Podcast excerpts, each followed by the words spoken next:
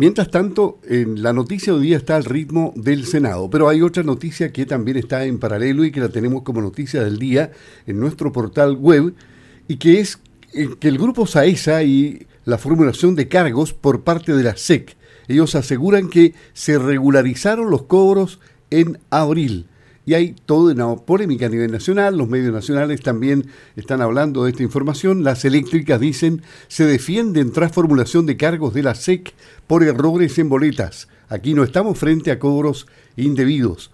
Unos 35 mil clientes han reclamado por alzas en sus cuentas. Otros sencillamente han pagado callados y piensan que realmente gastaron más porque estaban en pandemia, estaban en la casa, en fin y por el sistema que no les gusta, pero en definitiva lo aceptan porque la ley es así. Pablo Jaramillo explica lo inexplicable, siempre jefe de eh, atención clientes de SAESA. ¿Cómo está? Gusto saludarle. Le habla Luis Márquez por acá. Hola Luis, gusto saludarte. Lo escucho bajito, ahora sí. Hola. Gusto saludarte a ti y a todos los auditores de, de Radio Sago.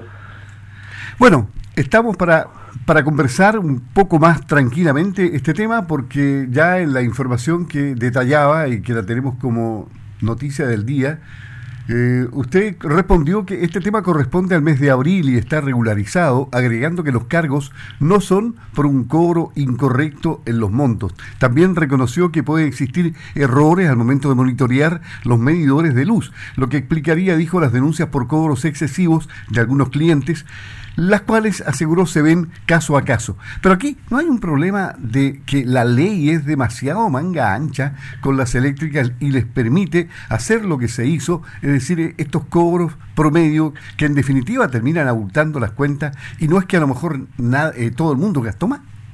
Mira, lo, que pasa acá, Luis, un poco recordar de qué se refiere esta formulación de cargo. Eh, nosotros, este, para, este, para nosotros este tema está solucionado a partir del 21 de abril. Los cargos que se nos hace llegar la SEC ahora dicen relación con la, no con diferencia en los dineros ni diferencia en los cobros, sino en el momento o en la oportunidad en que uno hace el cobro. Nosotros cuando dejamos de leer, avisamos y hemos reiterado en varias ocasiones que tuvimos que facturar de acuerdo al consumo promedio del cliente en los últimos seis meses. Entonces, cuando ocurre esto, nuestro cálculo y nuestro análisis no incluye el transporte de electricidad, se cobra solo a nivel de energía. Por lo tanto, aquí no es que se haya cobrado un monto incorrecto o que la facturación esté incorrecta. El cálculo del consumo promedio de cada cliente no consideraba el cargo por transmisión o lo que se paga por transporte de electricidad. Por lo tanto, ese consumo promedio eh, fue más bajo hasta el 21 de abril porque no incluía este valor y después de eso se regulariza. Eso es lo que ocurre. Acá no hay cobros indebidos ni diferencias de dinero que nosotros ya hemos cobrado de más, sino que el cálculo no consideraba el cargo por transporte de electricidad y eso ya está regularizado y nosotros lo regularizamos el 21 de abril. O sea, aquí el enfoque que hace la Superintendencia de Electricidad y Combustible, ¿tiene algún error? Lo que pasa es que desde el punto de vista de, la superintendencia ellos plantean que el cálculo del consumo provisorio debería haber incluido el transporte de electricidad. Siempre, en, nuestro caso, en nuestro forma de cálculo, nunca lo había incluido, pero sí a partir del 21 de abril nosotros efectivamente decidimos eh, incorporarlo dentro del cálculo del consumo. Siempre se había calculado esa forma de acuerdo a lo que establece la normativa. La normativa establece que yo tengo que facturar de acuerdo al consumo de los últimos seis meses y nosotros lo aplicamos de acuerdo al consumo de energía de los últimos seis meses. Sí, bueno, el, común de la gente, el que recibe la cuenta, eh, se complica porque no tiene al lado a un Pablo Jaramillo que, le explique eh, gráficamente por qué se le está cobrando lo que se le cobra. Eh, pero es complicado el tema. ¿ah? yo tengo casos cercanos, por ejemplo, en el que se pagaban 18 mil pesos y la cuenta llegó para el mes de abril en 57 mil pesos. Sí, acá eh, hay varios factores que han hecho que efectivamente el consumo de las familias se hayan incrementado. El primero de ellos, y dice relación con cuando nosotros como compañía tuvimos que realizar el cálculo de la energía provisoria y de facturar de forma provisoria el mes de abril, estábamos tomando en consideración meses de verano, meses de mayor luminosidad, meses de menor consumo. Ese es uno de los efectos, por lo tanto el, el, el valor, el monto de los kilowatts que se cobraron de forma provisoria en abril es más bajo que lo que efectivamente consume un cliente en el mes de abril. Y si a esto le sumamos también que al, los clientes facturados anteriores al 21 de abril no tenían incorporado el transporte de electricidad, claro, es un valor más bajo. Yo durante abril recibí una boleta más baja eh, que abril del año pasado, por ejemplo. Entonces, si a eso le sumamos que estuvimos más tiempo y estamos todavía pasando más tiempo en nuestras casas, efectivamente tenemos un incremento en los consumos en nuestras casas. Eh, ocupamos más televisión, ocupamos más computador, ocupamos más el hervidor, ocupamos más el refrigerador, lo abrimos más veces al día, etcétera. Por lo tanto, hay un efecto, o sea, acá yo he conversado con muchos clientes y clientes que tienen aumentos de un 30% más, 40% más, y cuando uno va a terrenos, va a su domicilio a ratificar la lectura que tiene el medidor, la, lectura está correcta y, y, con esa lectura se ha ido facturando el cliente. Por lo tanto, aquí el primer control que yo debo realizar como cliente es revisar el número que indica mi medidor y compararlo con lo que se está facturando y con lo que se ha facturado en mi boleta. Eh, el, el, cliente al final se va convencido que, que, a lo mejor tiene que cobrarle la diferencia al, al, teletrabajo, a su empleador, porque gastó más energía eléctrica, trabajando más horas, teniendo la luz prendida eh, durante la noche, qué sé yo. Eh, ¿Se, ¿se va convencido de algo así o no? O sea, indudablemente que le cuesta entender porque no es un tema sencillo, no es un tema fácil, y no es un tema que nosotros eh, teníamos mucha visibilidad como clientes tampoco. Pero cuando el cliente ve la lectura de su medidor, que es el medidor que él tiene en su casa, que es el medidor que siempre le ha entregado la información y que siempre nos ha entregado a nosotros la información para poder facturar. Entonces, si yo como cliente veo que la lectura que tiene mi medidor, la que está registrando y la que está indicando, es similar y obviamente tiene que ser superior a la que nosotros tenemos como compañía eléctrica registrada, ya que nosotros pasamos solo una vez al mes a tomar el estado de los medidores, tiene que haber una razonabilidad entre los dos números.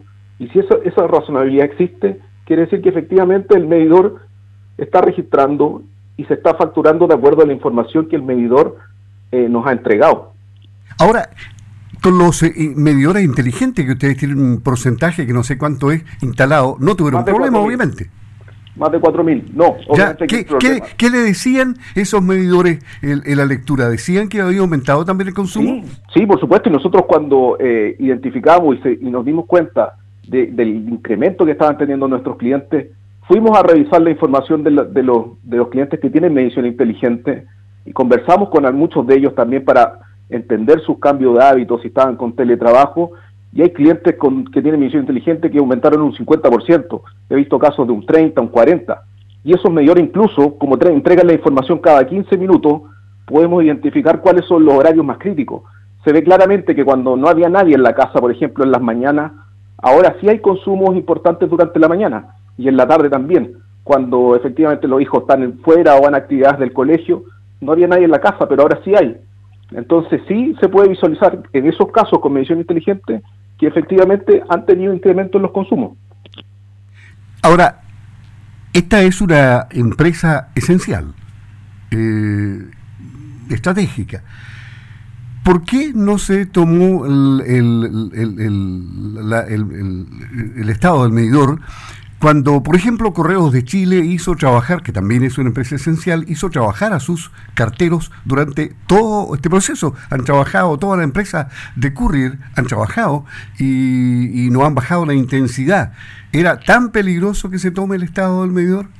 O sea, cuando nosotros eh, definimos detener el proceso, consideramos que había riesgo tanto para nuestros trabajadores como para el cliente. Para nosotros la seguridad es un intransable y nunca vamos a poner en riesgo a ninguno de los trabajadores ni en condiciones eléctricas ni en condición de pandemia. Por lo tanto, cuando estábamos a finales de, marzo, se define detener esos dos procesos porque no tenemos la, seguridad para entregársela a los trabajadores. Había que dotarlos de muchos elementos de protección, había que preparar también el reparto de boletas, las boletas también tenían que ser sanitizadas antes de poder entregárselas a los clientes, etcétera. Entonces, había que detener el proceso, prepararlo bien y después retomamos, una vez que nos sentíamos tranquilos, de poder volver a tomar el proceso en terreno. La Superintendencia de Electricidad y Combustibles SEC ha dado un plazo de 15 días hábiles para efectuar los descargos. ¿Ustedes ya están en ese proceso? Este, este problema la SEC siempre lo supo. Nosotros eh, desde el comienzo le hemos entregado la información asociada. Eh, los clientes que nos han consultado respecto del transporte de electricidad le hemos explicado el por qué se les vio incrementado en el mes que se vuelve a leer.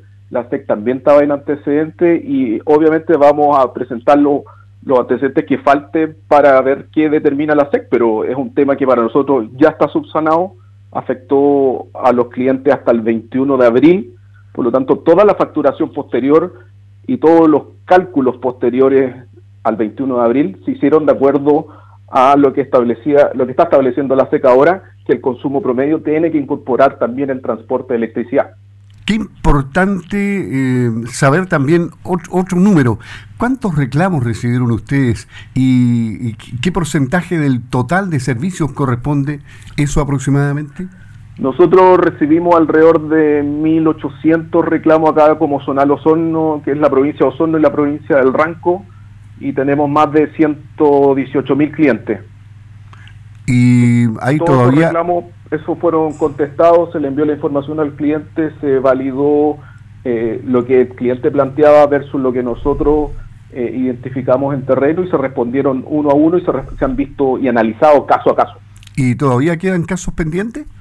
De, de esos no, no, esos se han contestado los 1.800. Obviamente siguen ingresando reclamos como en forma habitual de, clientes que consultan a, través de su proceso de facturación. Y aquí, como también lo mencioné en la mañana cuando hablé con Eric, eh, siempre pueden haber equivocaciones en la toma de lectura. Lo toma una persona en terreno, donde ingresa un valor a un captor, eh, se puede equivocar. Por eso la información que tiene el medidor es, es crítica y es importante que el cliente también pueda revisarla, pueda tener eh, las fechas de lectura, en qué momento se realiza, para que pueda anotarla, puede validar, pueda revisar el momento que le llega su boleta, eh, qué lectura incluye la boleta y qué lectura tengo yo en terreno. Es el primer, el primer control que yo debo realizar como cliente.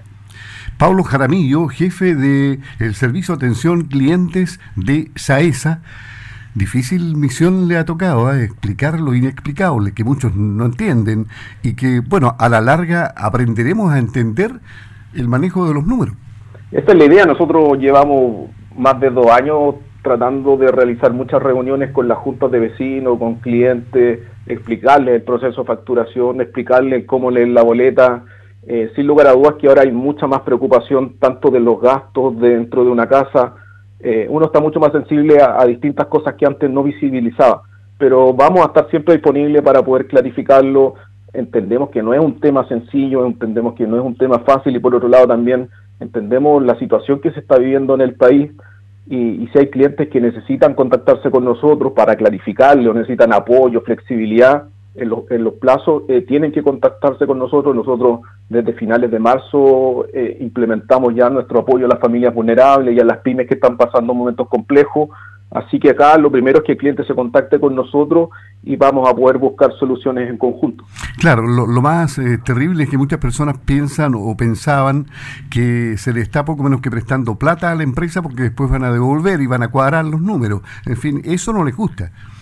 No, pero eso en ningún caso es. O sea, acá lo que corresponde es que el cliente pague lo que efectivamente ha consumido. Eh, el, no tomar la lectura de medidores fue desde finales de marzo hasta finales de abril. Eso ya quedó subsanado, ya se está tomando todas las lecturas de medidores en terreno. Por lo tanto, eh, cada cliente ahora ya está viendo su facturación asociada a su consumo real. Y acá lo más importante es que cada cliente tiene que pagar efectivamente lo que ha consumido. Y la fuente de información para nosotros poder facturar es el medidor que tiene el cliente en su casa.